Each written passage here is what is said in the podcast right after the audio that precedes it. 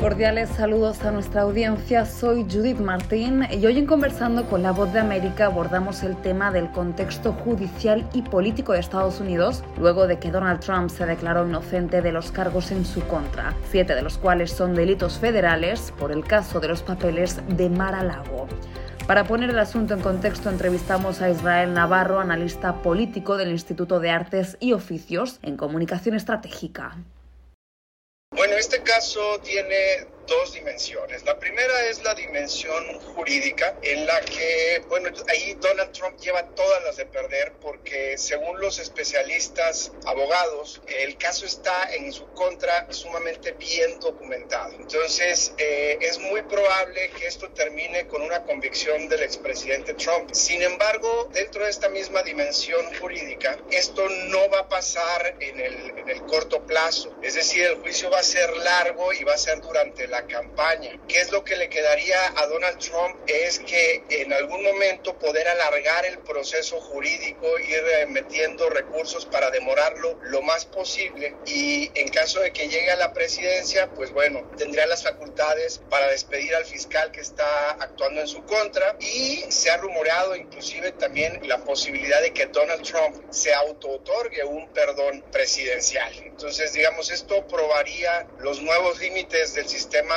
de justicia estadounidense. Si eso es posible o no es posible, probablemente la Suprema Corte de Justicia tendrá que dictaminar al respecto, pero en el mientras tanto, pues es la posibilidad que le queda a Donald Trump. Por eso existe la otra ruta, la político-comunicacional, la cual necesita Donald Trump para ser presidente de nuevo. Y en esa ruta, ahí me parece que lleva un poco las de ganar, porque él es especialista en victimizarse, es especialista en generar apoyo a través de factores de resistencia como este y de esa manera exalta su base y mueve a sus seguidores. Entonces la elección no se va a tratar de los temas que atañen o que afectan más a las familias estadounidenses como el costo de vida, la vivienda, la salud, cualquier otra cosa relacionada con, con la agenda política, sino se va a tratar de la libertad o la impunidad de Donald Trump. Entonces, él, él está tratando de centrar que los términos de la contienda sean sobre eso para poder generar apoyo y poder unificar al Partido Republicano a su favor, ¿no? Había hasta hace algunas semanas había varios competidores dentro del Partido Republicano buscando la nominación de este partido, pero ahora Donald Trump pues acapara todos los reflectores y ha sido capaz de generar apoyo y unificación hacia su figura gracias al juicio que está enfrentando. No se va a tratar de esto de defender a su líder y las causas que él representa.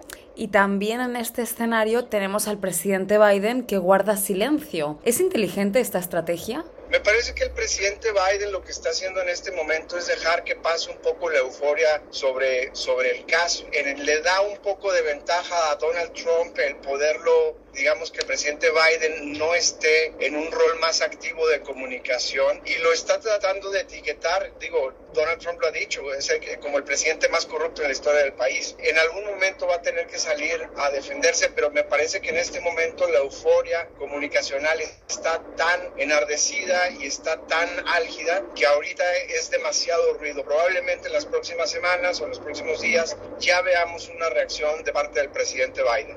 Y simpatizantes del exmandatario lo respaldaron ayer en Miami y las encuestas muestran un repunte aún con los casos judiciales en su contra. ¿Existe algún instrumento legal que pueda impedirle ser candidato?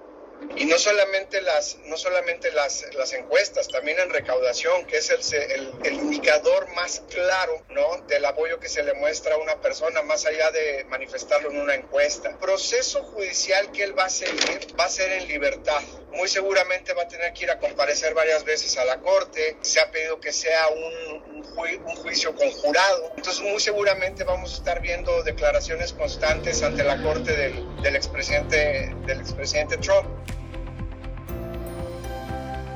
Era el experto en ciencias políticas Israel Navarro y su análisis sobre la realidad política que vive Estados Unidos desde la imputación del expresidente Donald Trump. Esto fue conversando con la voz de América.